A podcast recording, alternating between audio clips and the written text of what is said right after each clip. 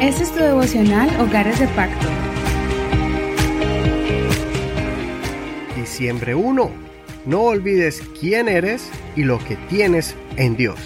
Vamos a estudiar dos salmos. Salmo 87, verso 1 al 7. Su cimiento está sobre montes de santidad.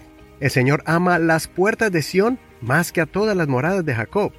Cosas gloriosas se encuentran de ti, oh ciudad de Dios. Yo inscribiré a Rahab y a Babilonia entre los que me conocen. He aquí Filistea, Tiro y Etiopía.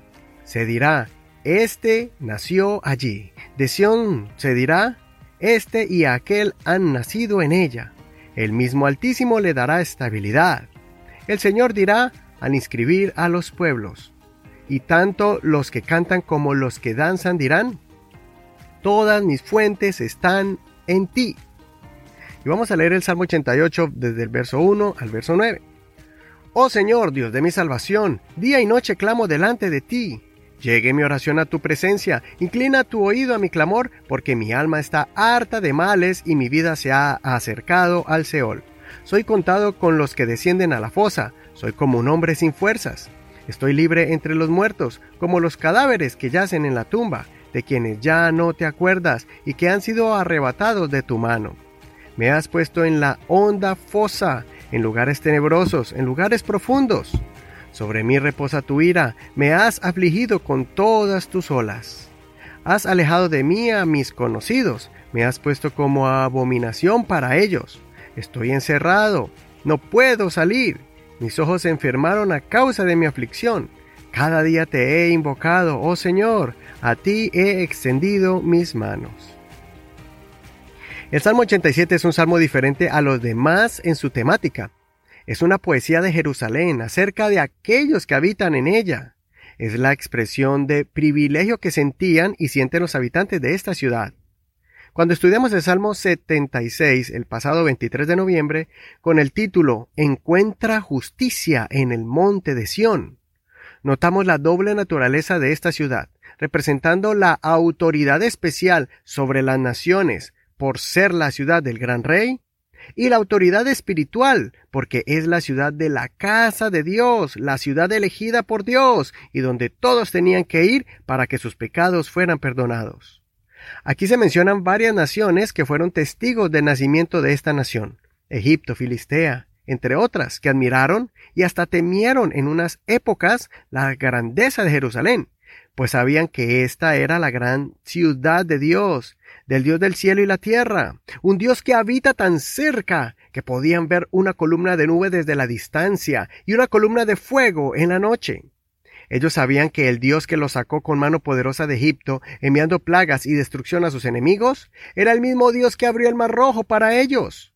Las naciones alrededor conocían a su poderoso Dios, el Dios de Israel, que les ayudó a conquistar a Jericó, ciudad fortificada que nadie jamás se había atrevido a confrontar por su poderío y murallas reforzadas. Si tan solo los israelitas hubieran mantenido este nivel de conocimiento y sus conciencias estuvieran claras para verse ellos mismos como los veían las demás naciones, nunca hubieran dejado el camino de Dios y su ley. Una de las lecciones que podemos aprender hoy es que el enemigo sabe el gran privilegio que tiene de haber sido llamado y escogido por ser parte del pueblo del Dios viviente.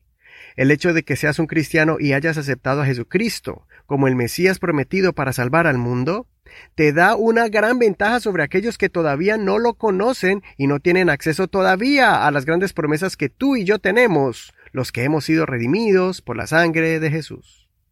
El siguiente salmo, el 88, es el reflejo de alguien que ha sido tocado por la muerte.